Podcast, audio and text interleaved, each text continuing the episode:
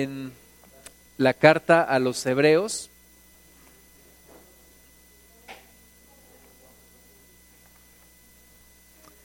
Carta a los hebreos. Capítulo 2.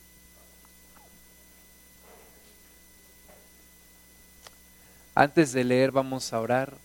Amado Padre, gracias te damos por este tiempo donde podemos estudiar tu palabra. Ayúdanos, Señor, a entenderla. Habla nuestro corazón. Espíritu Santo, te pedimos que tú te manifiestes a nuestras vidas en esta tarde, Señor. En el nombre de Jesús. Amén. Dice el libro, la carta a los Hebreos, capítulo 2, versículo 1. Por tanto, es necesario que con más diligencia atendamos a las cosas que hemos oído, no sea que nos deslicemos. Y aquí nos habla, dice, por tanto, quiere decir que está haciendo referencia a los versículos anteriores a este versículo 1 del capítulo 2. Por tanto, o sea, ¿y cuál es la razón de decirnos esto? Pues todo lo que está en el capítulo 1. Y en el capítulo 1 nos dice que en, estos, en estos tiempos, dice el versículo 1, Dios, habiendo hablado muchas veces y de muchas maneras, en otro tiempo a los padres por los profetas, en estos postreros días nos ha hablado por el Hijo.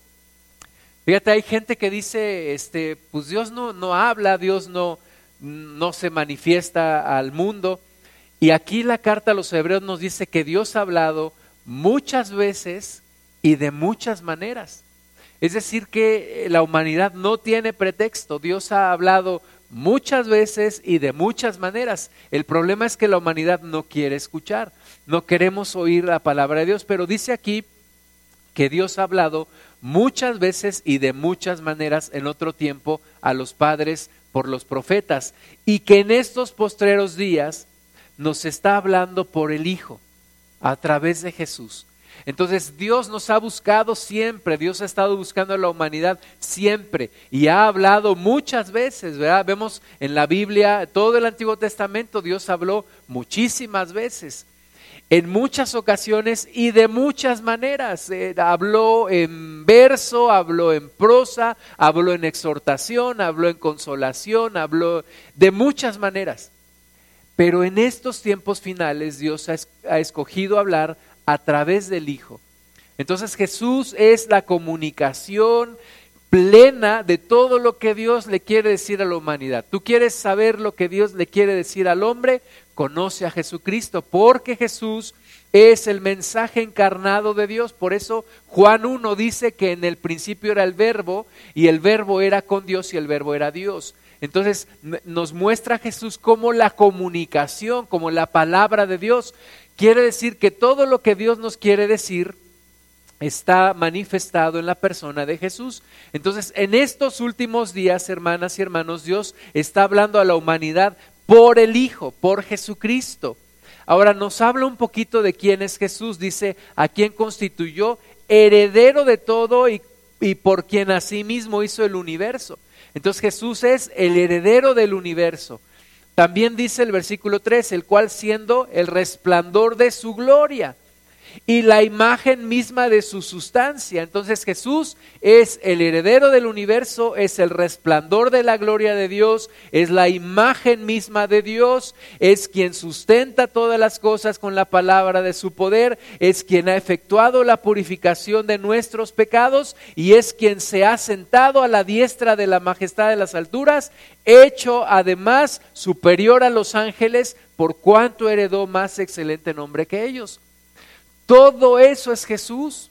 Jesús es de nuevo la comunicación, el mensaje que Dios nos quiere decir. Jesús es el heredero del universo. Jesús es el resplandor de la gloria de Dios, la imagen de la sustancia de Dios, el que sustenta todas las cosas con la palabra de su poder, el que purificó nuestros pecados, el que se sentó a la diestra de la majestad de las alturas y es también mayor a los ángeles porque heredó más excelente nombre que ellos.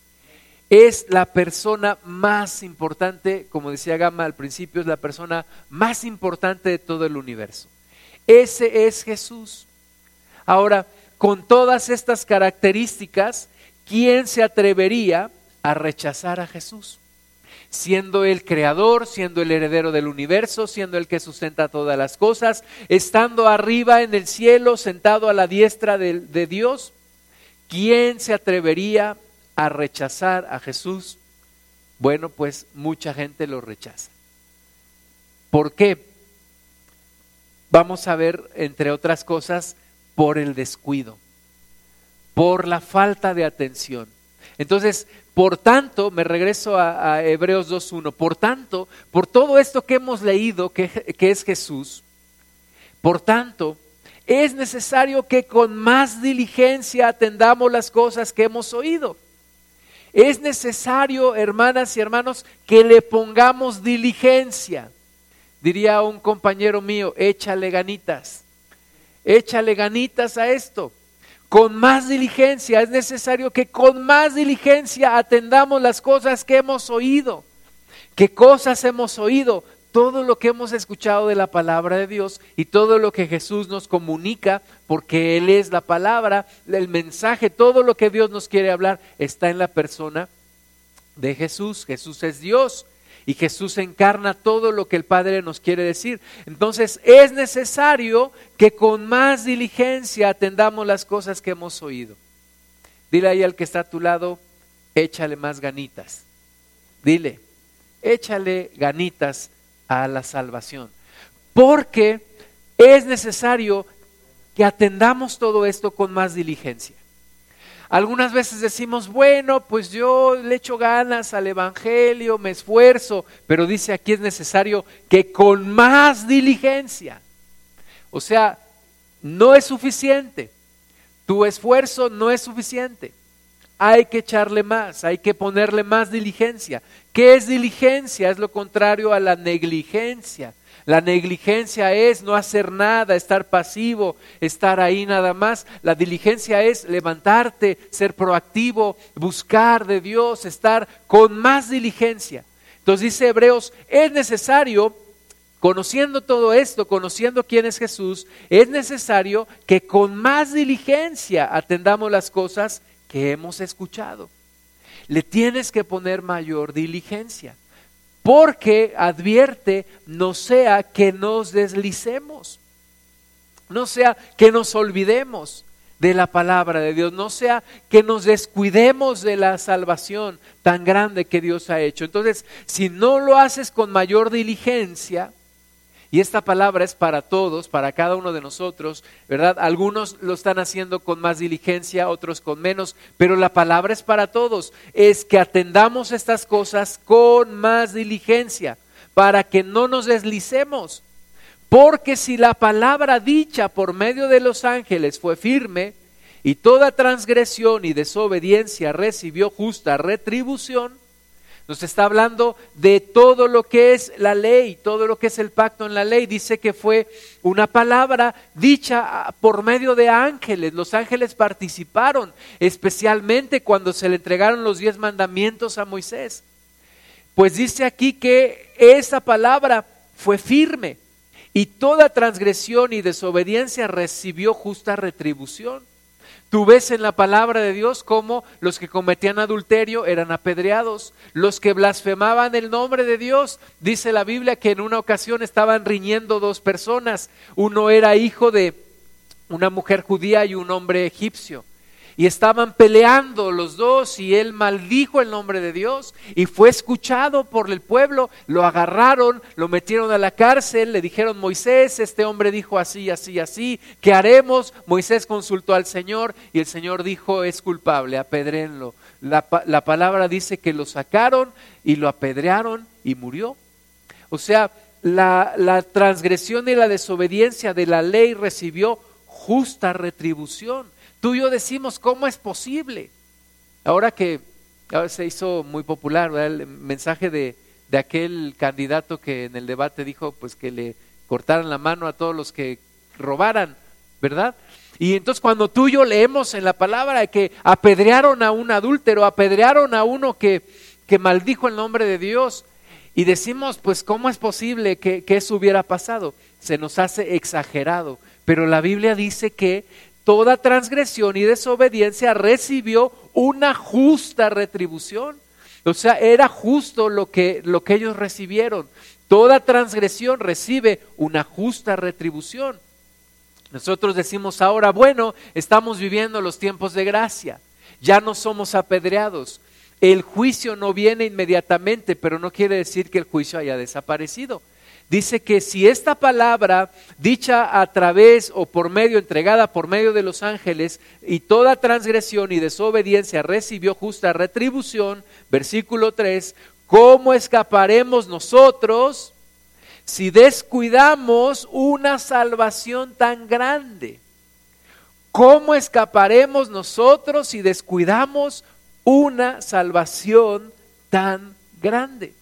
Si la desobediencia y la transgresión de la ley del antiguo pacto recibió justa retribución, la pregunta es, hermanas y hermanos, tú y yo, ¿cómo escaparemos si descuidamos una salvación tan grande? ¿Cómo pensamos que no vamos a recibir juicio si descuidamos una salvación tan grande? Jesús se ha presentado ante la humanidad y solamente hay unas cuantas posturas de la gente hacia él. La primera es los que lo rechazan completamente. O sea, hay gente que dice, Jesús ni siquiera existió. Hay gente que dice, Dios no existe. Hay gente que dice, Dios está muerto. Y, y esa es una primer postura, ¿no? Esta gente se hace Dios, se constituye Dios en ellos mismos, porque una persona que dice que Dios está muerto y que Dios no existe, es una persona que se hace omnisciente a sí misma. O sea, la persona que afirma que Dios no existe está diciendo que lo conoce todo, que conoce todas las posibilidades y que Dios no existe. Bueno, esa es una primera postura. Pero hay una segunda postura. La gente que le predicas la palabra y que dice, qué bonito, qué padre. Jesús era un gran hombre.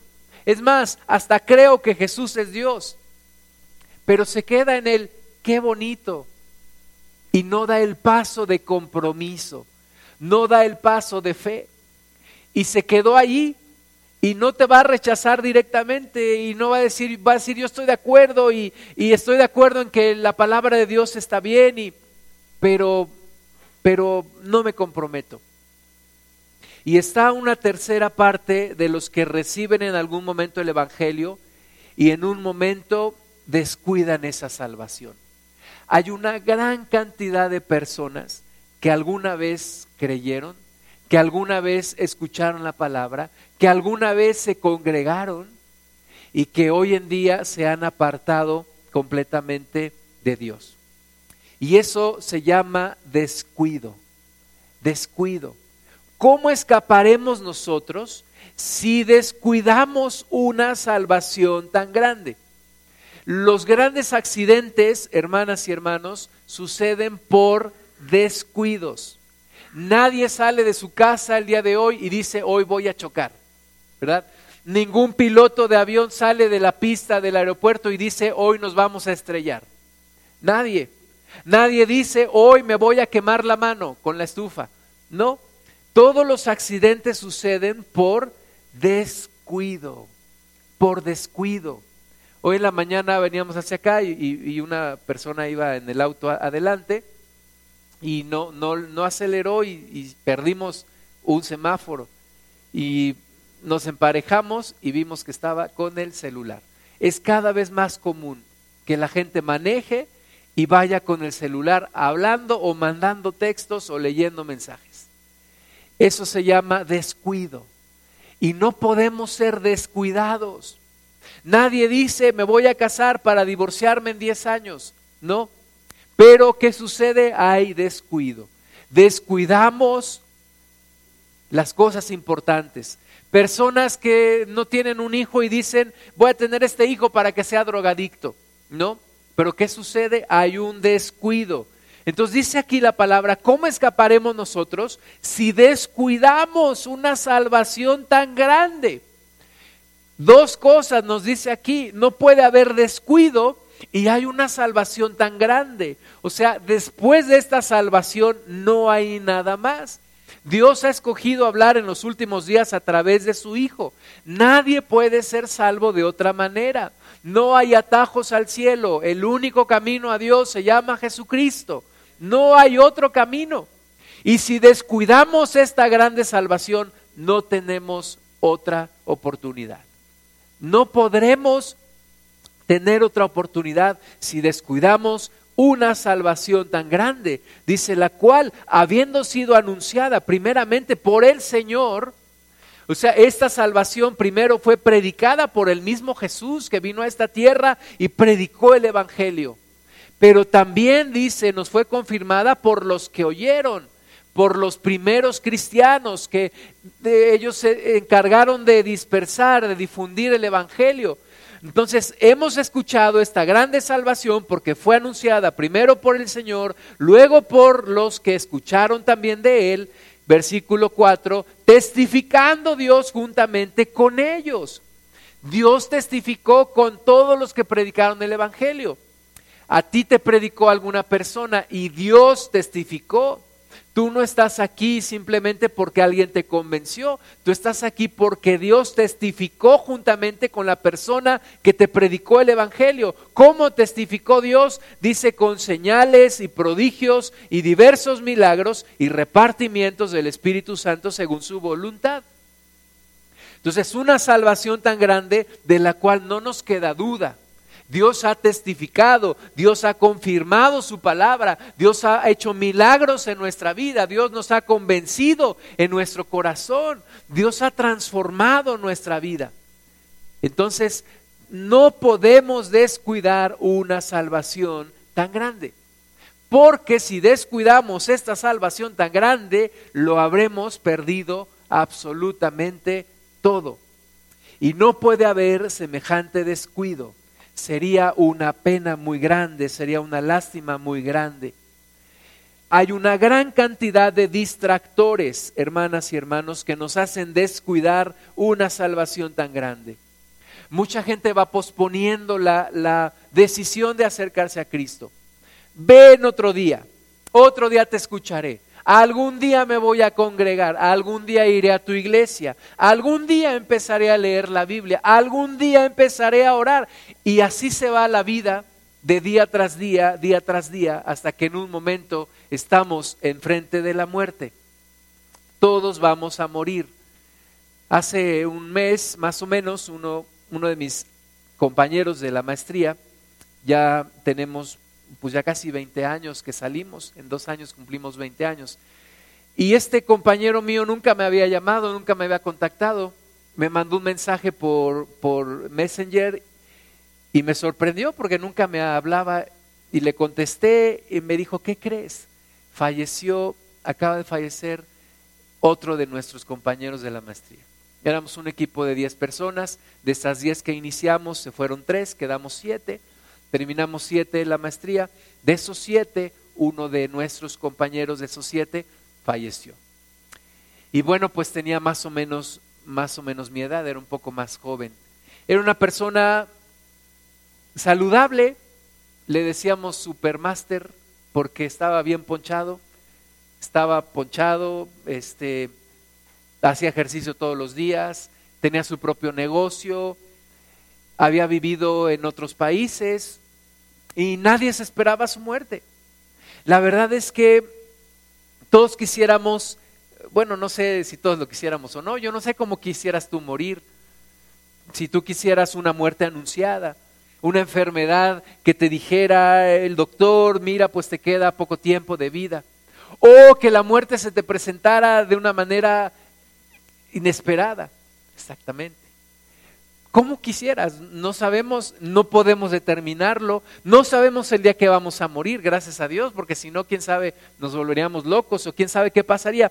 Pero la verdad es que un día llegará ese momento.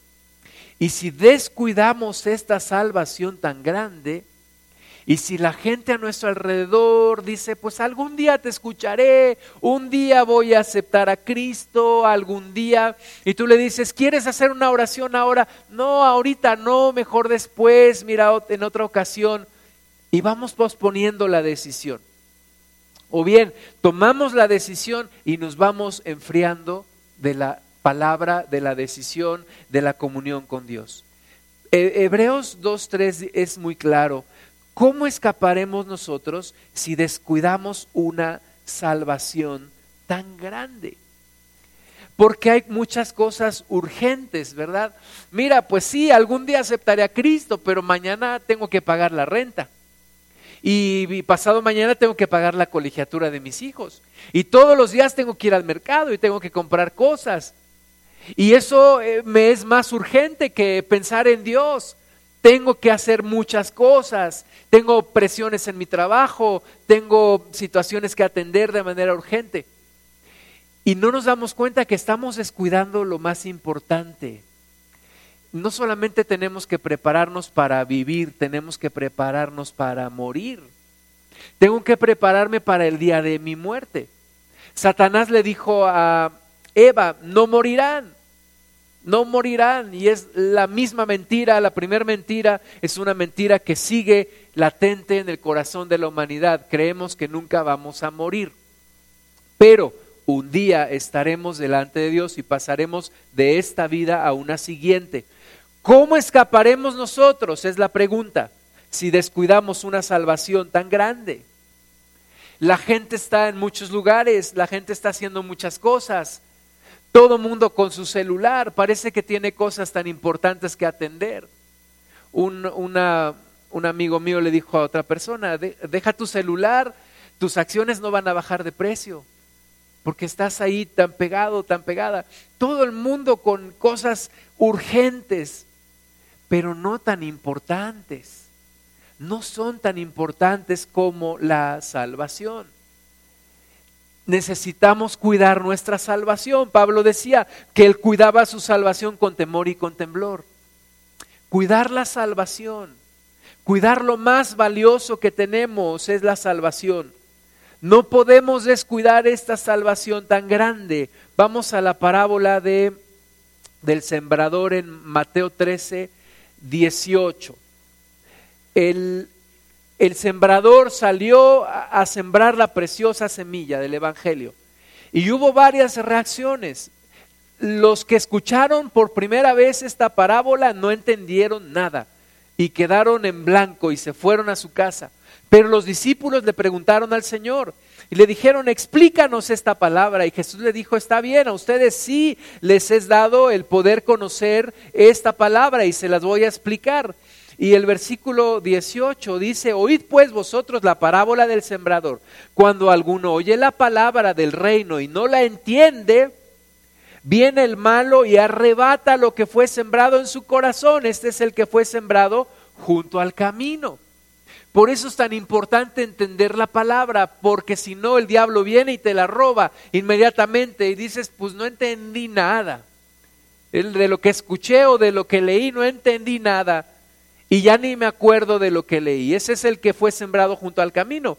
Y el que fue sembrado en pedregales, ese es el que oye la palabra y al momento la recibe con gozo. Dice, oh, qué padre, la palabra de Dios. Esto es lo que yo siempre había esperado. Quiero entregar mi vida a Cristo, quiero seguir a Cristo. Pero dice el versículo 21, no tiene raíz en sí sino que es de corta duración. Es como el conejito de Duracel que se le acaba la pila, va caminando muy bien, de repente ya lo ves, se paró. ¿Qué te pasó? Dice aquí, es de corta duración. Pues al venir la aflicción o la persecución por causa de la palabra, luego tropieza y se aparta. Y así, hermanas y hermanos, hay muchísima gente Muchas personas, desgraciadamente muchas personas están en esa situación. El que fue sembrado entre espinos, versículo 22, este es el que oye la palabra. Este sí oyó. Podemos asumir que este sí entendió la palabra, la recibió con gozo. Pero el afán de este siglo y el engaño de las riquezas ahogan la palabra y se hace infructuosa. Este es el que dice, hermanos, hermanos dineritus. Dineritus, yo quiero dineros.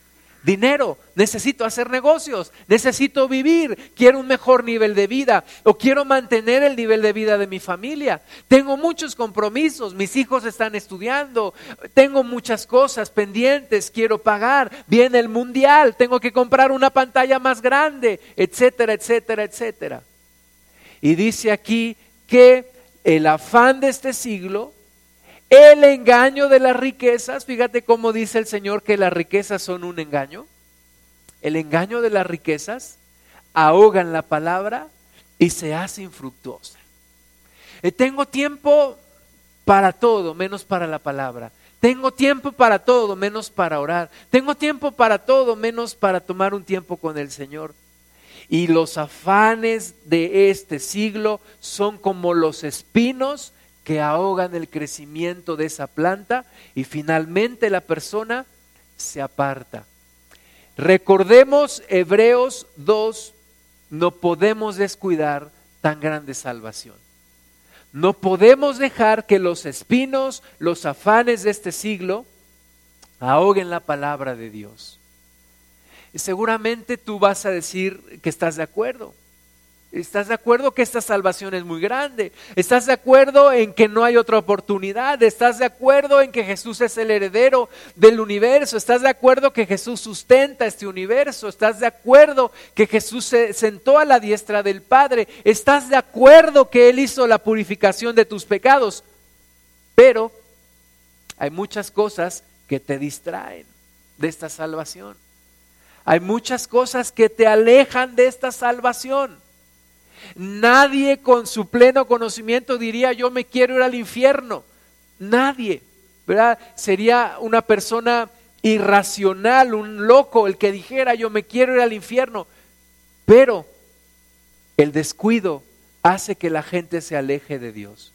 Los distractores, los descuidos, los deslices, dice Hebreos. Cuidado que no nos deslicemos. Cuidado que no dejemos de alcanzar la gracia de nuestro Señor. Lucas 12, 13. Hay algo que se llama materialismo, en lo cual estamos metidos pues casi todos. De una manera o de otra, tenemos materialismo. Tenemos mucho materialismo. Queremos todo, queremos desde un helado desde un refresco, una hamburguesa, unos tacos, queremos un vestido, un pantalón, unos zapatos, un carro, una casa, internet, eh, cable, televisión por cable, queremos muchas cosas, materialismo, y trabajamos mucho para ello. Y eso nos quita la energía y nos quita el tiempo para Dios. Lucas 12, 13 le dijo uno de la multitud, Maestro, di a mi hermano que parta conmigo la herencia. Mas él le, dijo, Hombre, ¿quién me ha puesto sobre vosotros como juez o partidor? No se esperaba esa respuesta, ¿verdad? Este, este hombre dice, Señor, dile a mi hermano que, que, que parta la herencia, se la está quedando toda. Y los problemas de la humanidad siguen siendo los mismos. Hoy en día los hermanos siguen peleando por las herencias. Y la respuesta de Jesús es, oye, ¿y, aquí, a mí quién me puso como juez sobre ustedes? O como partidor. Pero yo sí les voy a dar una enseñanza. Mirad, versículo 15, y guardaos de toda avaricia, porque la vida del hombre no consiste en la abundancia de los bienes que posee guardaos de toda avaricia. La vida del hombre no consiste en la abundancia de los bienes que posee, es lo contrario a lo que nos enseña el mundo el día de hoy. Como te ven, te tratan, el tipo de ropa que usas, eres, estás a la moda o no, eres popular o no, tienes un carro, tienes una casa, tienes un buen trabajo, entonces vales, si no lo tienes, entonces no vales. Pero Jesús dice, la vida del hombre no consiste en la abundancia de los bienes que posee. También le refirió una parábola diciendo, la heredad de un hombre rico había producido, ¿cuánto? Mucho. Y él pensaba dentro de sí diciendo, ¿qué haré? porque no tengo donde guardar mis frutos. A veces pensamos que la avaricia es solamente de la gente rica, pero la avaricia también es de la gente pobre, el amor al dinero. Hay gente rica que no tiene avaricia, hay gente pobre que tiene avaricia, hay de todo. Entonces este hombre le había ido bastante bien, había producido mucho. ¿Y qué quería? Más. Tú le preguntas a una, a una persona con avaricia, ¿qué quieres? Más dinero. Pero ya tienes, sí, pero quiero más. Quiero más dinero. Y este hombre quería más. Dijo, ¿qué haré? Porque no tengo ya donde guardar mis frutos, versículo 18, y dijo, esto haré, derribaré mis graneros y los edificaré mayores y allí guardaré todos mis frutos y mis bienes. Y diré a mi alma, alma, muchos bienes tienes guardados para muchos años, repósate, come, bebe, regocíjate. Y esto es lo que mucha gente dice, algún día me voy a jubilar algún día solo me falta escalar un puesto más en la empresa. Y escala un puesto más y quiere el siguiente. Y solo me falta tener tanto dinero y lo tiene y cuando lo llega a tener quiere más. Y es una carrera por tener más y por anhelar más y por generar más y más y más y más y más. Y hay personas que dicen, algún día me voy a retirar del negocio, algún día me voy a retirar de la empresa, algún día le voy a dedicar más tiempo a la iglesia pero ese tiempo nunca viene. Un amigo mío se retiró de, su trabajo a los 60 años. Le dijeron, si tú te retiras a los 65, te vas a llevar una pensión del 100%. Él dijo, me retiro con el 80. Y un compañero suyo dijo, yo me voy a esperar a los 65 para irme con el 100%. Pues los 65 años nunca llegaron, él murió antes. Entonces, Nadie sabe, ¿verdad?, el, tiempo en el, en el cual nos van a llamar. Y este hombre dijo, ahora sí, alma, muchos bienes tienes guardados para muchos años, repósate, come, bebe, regocíjate. Pero Dios le dijo, necio, esta noche vienen a pedirte tu alma y lo que has provisto, ¿de quién será? Ni tú ni yo sabemos cuándo vienen a pedirnos nuestra alma. Y estamos en esa carrera de tener más, de buscar más.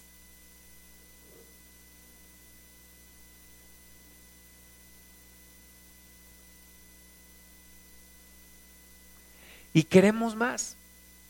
Buscamos tener más, pero no sabemos cuándo nos llamarán y descuidamos la salvación tan grande que tenemos. Nos vamos alejando y nos vamos enfriando.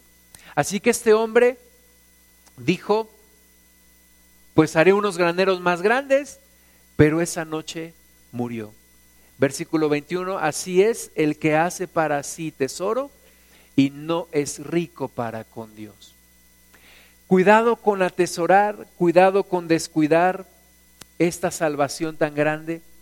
Cuidado con alejarnos del Señor de una manera lenta, porque puede llegar el momento en el cual no podamos tener otra oportunidad.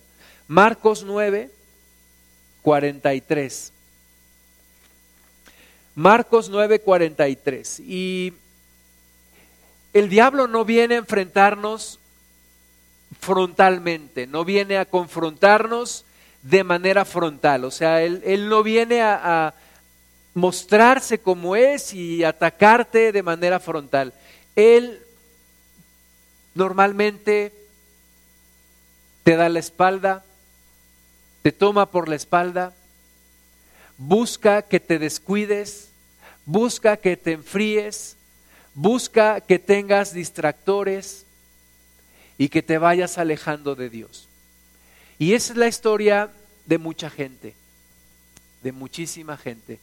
Un amigo mío, nos comunicamos hace poquito también, su mamá falleció y hablaba con él por teléfono, me decía, para nada nos tomó por sorpresa, decía él, mi mamá tuvo Alzheimer, ya estaba muy mal, decía él, ya tuvo mucho tiempo, su salud se deterioró y su muerte para nada nos tomó por sorpresa. me dijo, y le dije, voy a estar orando por ti. Me dijo, te, te encargo también ores por mi mamá para que vaya al cielo. Y sabes que hay momentos en donde ya no hay oportunidad. Cuando la persona murió, ya no hay oportunidad. Estaba viendo en el, en el Facebook una publicación de una página católica que decía, ¿qué puedes hacer para sacar almas del purgatorio? Bueno, no necesito leerlo para decirles. ¿Qué puedes hacer para sacar almas del purgatorio? Nada, nada. Para empezar, porque el purgatorio no existe. Pero hay gente que dice, ¿qué puedes hacer para sacar almas del purgatorio? Y ahí están las famosas indulgencias, por las cuales, según ellos, puedes sacar almas del purgatorio. Hermanas y hermanos, el purgatorio no existe. Es una cantina que está allá abajo. Pero, pero el purgatorio en sí, como lo entiende el mundo, no existe. No existe. Cuando la persona muere, ya no hay más nada que hacer. Se acabó la oportunidad. Se acabó la oportunidad. Ni aunque nos vayamos todos vestidos de blanco al funeral para que encuentre su camino. No. La decisión es en vida. La decisión se toma en vida. Si la persona descuidó esta grande salvación, no hay más oportunidad. Marcos 9:43. Dice el Señor Jesús, si tu mano te fuere ocasión de caer, córtala. Mejor te es entrar en la vida manco que teniendo dos manos ir al, ¿al qué hermanos? Infierno. Hay una película que se llama El cielo si existe. Y hay otra película que va a salir que se llama El infierno si existe. No, no es cierto, no sé si va a salir la película, pero así como el cielo sí existe, el infierno también existe. No nos gusta hablar de estas cosas, pero el infierno también existe. Y el primero que empezó a hablar del infierno fue Jesús. Jesús es el primero en la Biblia que abiertamente habla del infierno. Y es el que más habla del infierno. No porque quiere que nos vayamos allá, sino porque quiere que no vayamos allá.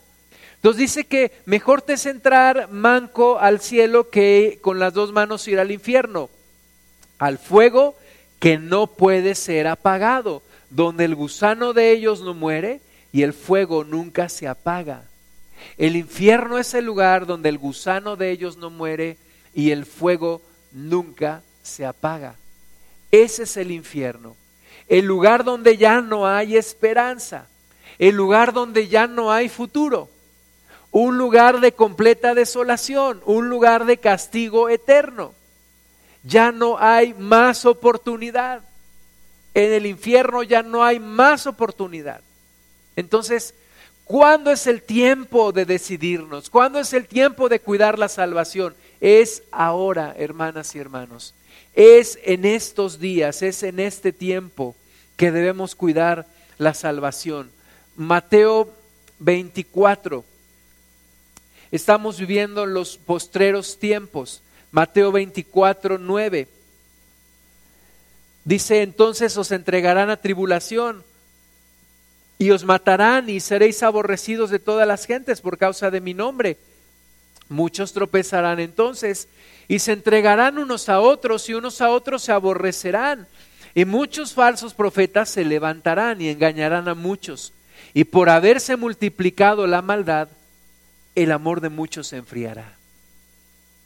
Y esto es lo que estamos viviendo hoy en día.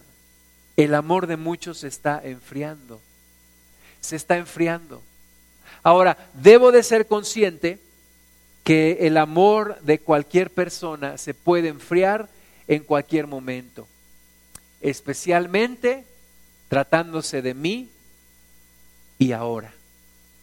Tengo que ser consciente que yo también puedo llegar a este enfriamiento si me descuido si me descuido. Si me descuido, el amor mío hacia el Señor se puede enfriar. Me espantan tantas cosas que nos distraen el día de hoy y que nos alejan de Dios. Y yo creo que estamos viendo ya el enfriamiento de la iglesia. La iglesia se está enfriando. Estaba platicando con mi amigo Memo, eh, Pastor Memo, y me decía, tú sabes cuánta gente ha pasado por mi congregación, cuántas personas han entrado y cuántas han salido. Muchísimas. Me decía tal vez más de mil.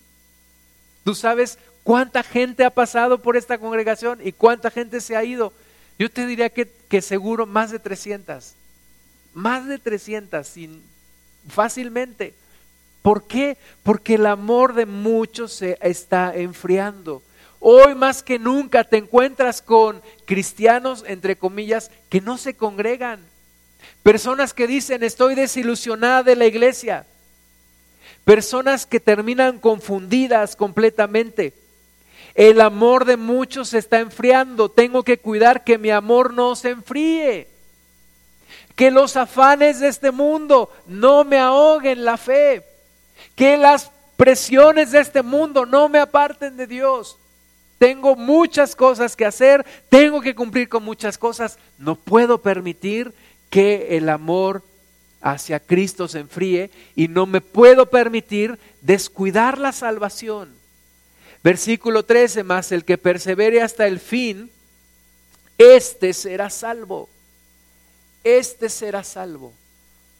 Este mundo está cada vez más distraído, cada vez más distraído.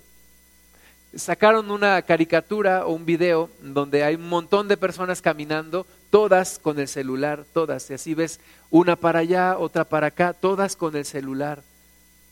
Tanta distracción nos está volviendo locos. Tanta distracción está haciendo que el enemigo gane más y más ventajas sobre nosotros. Tantas cosas que nos distraen. ¿Qué te impidió leer la Biblia esta semana? ¿Qué te impidió orar a Dios? Ahora, orar a Dios no es, eh, ay Señor, en tus manos pongo mi vida en el nombre de Jesús, amén, ya oré. Eh, pues esa oración, pues es nada más como, ah, me acuerdo de Dios y ya, pero, pero entrar en comunión con el Señor, buscar su rostro, apartar un tiempo para leer la palabra, un tiempo para dedicarme a las cosas de Dios, apartar un tiempo para hablarle a alguien de Cristo. ¿Qué te lo impidió esta semana? ¿Y qué te lo va a impedir esta semana que empezamos hoy? Distracción, parábola de las vírgenes, Mateo 25, 1. Entonces el reino de los cielos será semejante a diez vírgenes que tomando sus lámparas salieron a, recibir, al esposo. Cinco de ellas eran prudentes y cinco insensatas. Las diez estaban comprometidas con este hombre. Las diez estaban desposadas con este hombre. Las diez estaban esperando. Eh, si yo te preguntara, ¿tú tienes la certeza de que Jesucristo viene por segunda vez? Tienes la certeza de que Jesucristo viene por segunda vez. Algunos, algunos sí tienen la certeza, otros dicen, pues eso dice la Biblia. Pues em, en el fondo, en el fondo, en el fondo de mi corazón, sí lo dudo. Algunos lo dudan, algunos cristianos dudan que Jesús viene por segunda vez. Alguien ha dicho, pues si de eso se habla desde hace dos mil años y Jesús no ha regresado. Yo lo que creo es que en la iglesia hay cinco vírgenes prudentes y cinco insensatas. Si lo aplicamos en porcentaje, 50% de la iglesia prudentes, 50% insensatas. Las insensatas tomaron sus lámparas, no tomaron consigo aceite. Dijeron, ay, de aquí a que viene el Señor. Ah, pues vamos a echar un sueñito mira, tenemos tantas cosas que hacer. No nos preocupemos ahorita, no me hables del apocalipsis, no me espantes. Ahorita hay que disfrutar el mundo, es tiempo de gracia. Ahorita, ahorita no te preocupes de que Jesús viene. Y así estas mujeres imprudentes tomaron sus lámparas y tomaron con el aceite que traía la lámpara un poquillo ahí. Mas las prudentes, versículo 4, tomaron aceite en sus vasijas juntamente con sus lámparas. Y eso es lo que tú y yo tenemos que hacer. ¿Cuánto tiempo más pasará para que venga el Señor? No lo sé. Pero lo que sí sé es que me puedo enfriar. En ese tiempo corro el riesgo de apartarme de Dios. Corro el riesgo de alejarme del Señor y perder mi salvación. No es algo que me sucederá conscientemente pero de repente ya, ya estoy fuera de, del camino de Dios, ya ando en otros lugares, ya en, domingo ya no me congrego, ya eh, no leo la palabra, me olvido completamente de Dios. Y Dios quedó como algo que fue. Y ya estoy como pollo en la rosticería sin darme cuenta, como aquel pollito que estaba viendo enfrente de la rosticería y le preguntan, ¿qué estás viendo? Dice, estoy esperando que mis papás bajen de la rueda de la fortuna. Eh, pobre pollito. Pero así hay muchos cristianos que están ya casi en el infierno y, y no se dan cuenta. No es una palabra condenatoria, hermanas y hermanos, pero veamos la realidad. Mucha gente ha descuidado su salvación. Mucha gente ha descuidado su salvación y tú y yo no podemos descuidar la salvación. Entonces, no sé cuánto tarde el Señor en venir. Me tengo que llevar mi lámpara y me tengo que llevar mi aceite en una vasija aparte. No sé cuánto tarde me tengo que preparar para una carrera de resistencia, para no desanimarme, para no, no desalentarme, para no enfriarme, para no alejarme de Dios. Necesito correr una carrera y terminarla. Dice el versículo 5, y tardándose el esposo. Y muchos dicen hoy en día, es que Jesús ya se tardó. Es que Jesús ya se demoró. Desde hace dos mil años estamos esperando su regreso. No sabemos cuánto tiempo más. Pero sí tenemos que estar alertas. Tardándose el esposo, cabecearon todas y se durmieron, ¿verdad? Era normal, el cansancio, el cansancio fue más grande que la expectación, pero había cinco que sí estaban preparadas y cinco no. Y a la medianoche se oyó un clamor, allí viene el esposo, salid a recibirle. Entonces todas aquellas vírgenes se levantaron y arreglaron sus lámparas.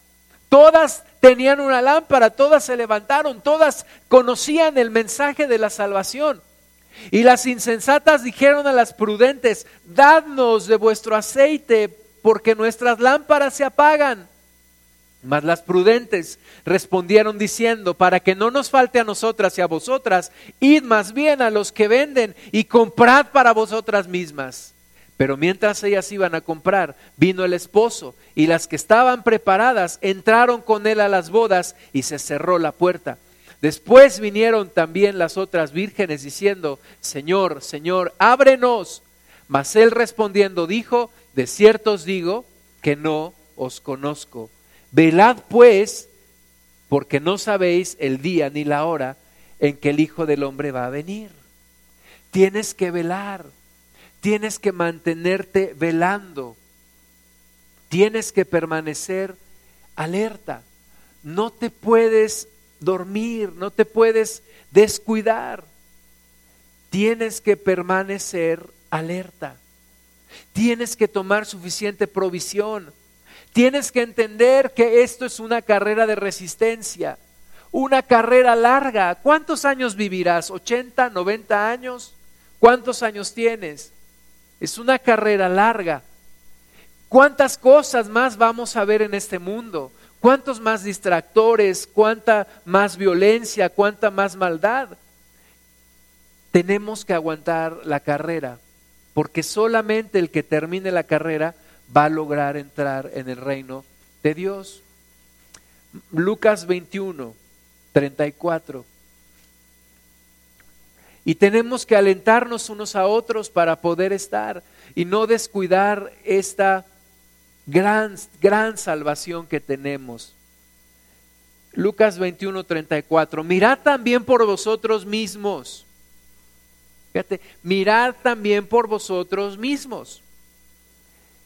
Ahora, la mayoría de la gente que se ha alejado de Dios, te puedo decir que tal vez no está haciendo cosas malas así eh, enteramente, no son alcohólicos, no, no andan secuestrando gente, ¿verdad? Pero simplemente se llenaron de tantas cosas, trabajo, afanes, deudas, que terminaron apartándose de Dios. Y el Señor dice, mirad también por vosotros mismos, que vuestros corazones no se carguen de glotonería y embriaguez y de los afanes de esta vida, y venga de repente sobre vosotros aquel día. Cuídate que no te cargues de glotonería, de embriaguez y de los afanes de esta vida.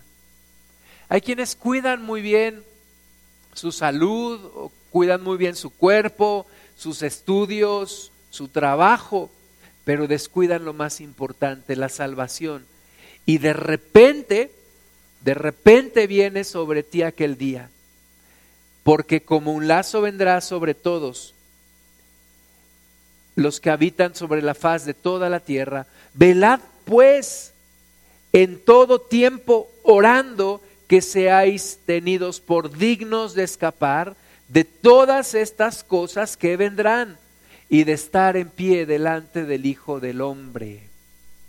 El Señor Jesucristo viene un día. Yo creo que viene pronto. Pero todos debemos estar preparados para el tiempo que tarde. Y, y, tarde un año, o tarde cinco, o tarde diez, o veinte, o cien. Tenemos que estar listos. Tenemos que estar preparados.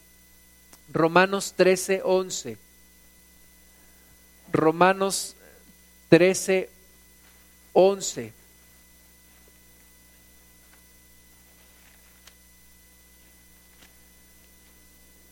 Dice, y esto conociendo el tiempo. ¿Conoces el tiempo en el que vives? Dices, bueno, es, es domingo 6 de mayo del 2018. Bueno, sí, pero ¿sabes en qué tiempo estás? ¿Sabes eh, qué tiempo estás viviendo? Dices, bueno, sí, un tiempo de gracia. Un tiempo de gracia, pero también el tiempo de gracia tiene un tiempo. Y se terminará. Tiene un periodo, no es infinito. Conociendo el tiempo, que es ya hora de levantarnos del sueño. Hermanas y hermanos, ya es hora de levantarnos del sueño. Es hora de despertarnos ya. Dice, porque ahora está más cerca de nosotros nuestra salvación que cuando creímos. Hoy está más cerca la salvación que el día que, en que yo creí. Y mañana estará más cerca. Y así día a día nos vamos acercando. Entonces, conoce el tiempo. Es hora ya de levantarte porque ahora está más cerca de ti la salvación.